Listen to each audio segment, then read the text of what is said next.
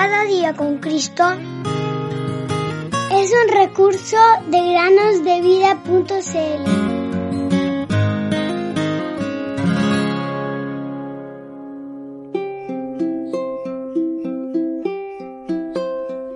Escoge pues la vida para que vivas tú y tu descendencia, amando a Jehová tu Dios, atendiendo a su voz y siguiéndole a él.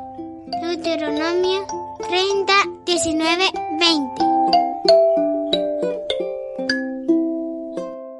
Hola queridos amigos y amigas que nos escuchan en el podcast Cada día con Cristo.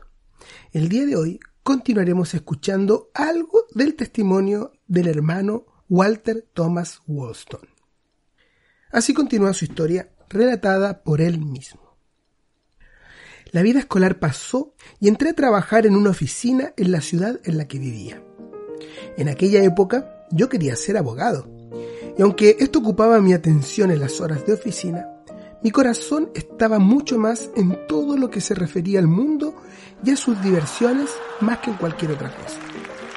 No había un baile o un concierto, una regata o un partido de cricket o un entrenamiento mundano de cualquier tipo dentro de un radio de 20 millas de mi lugar de residencia en el que yo no estuviera.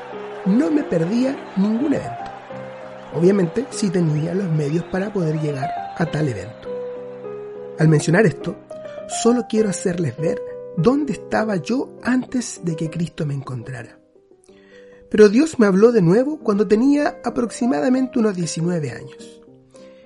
En aquella ocasión, un joven cristiano de buen corazón vino a ver a mi padre desde lejos.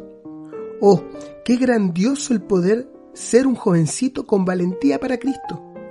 Cuando se iba, mi padre me dijo, Walter, acompáñalo hasta el estacionamiento de los carruajes. Bajé entonces con él por la avenida y en la puerta del estacionamiento se detuvo y se dirigió amablemente hacia mí diciéndome, bueno, Walter, ¿eres cristiano? No, fue mi respuesta. Entonces, ¿no será mejor que te acerques al Señor? replicó él. Me enfadé mucho con él por hablarme de esa manera y cerré rápidamente la puerta, dejándolo solo. Ay, queridos amigos, yo iba camino al infierno y mi ira solo mostraba cuán amargo era mi odio contra Cristo y contra sus siervos. A pesar de ello, en lo profundo, me conmovió la fidelidad de este joven cristiano. Y si había a algún joven que yo respetaba, ese era él. Pues ningún otro se atrevió a hablarme de esa manera. Ciertamente, Dios ya tenía sus ojos puestos en mí. Bendito sea su nombre. Hasta aquí la porción de su historia. Queridos amigos y amigas, qué bueno es poder ser como ese muchacho que testificó del Señor Jesús al joven Walter Wollstone, con una sola pregunta. Y a pesar de que él se enojó en ese momento, la fidelidad de este muchacho causó gran impresión en su alma, tanto que él relata este hecho como parte de una cadena de situaciones que lo postraron a los pies del Señor Jesús. Queridos oyentes, los animamos a que sean como este muchacho y hablen de las buenas nuevas de salvación a todos los que puedan. Al mismo tiempo, les pedimos que no sean como Walter en esta ocasión, rechazando la salvación. Miren a Jesús y sean salvos hoy. Mañana quizás ya no habrá más lugar.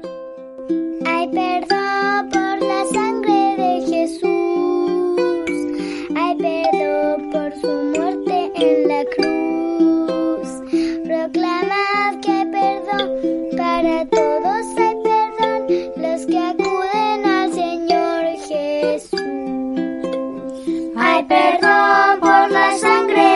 Jesús, hay perdón por su muerte en la cruz.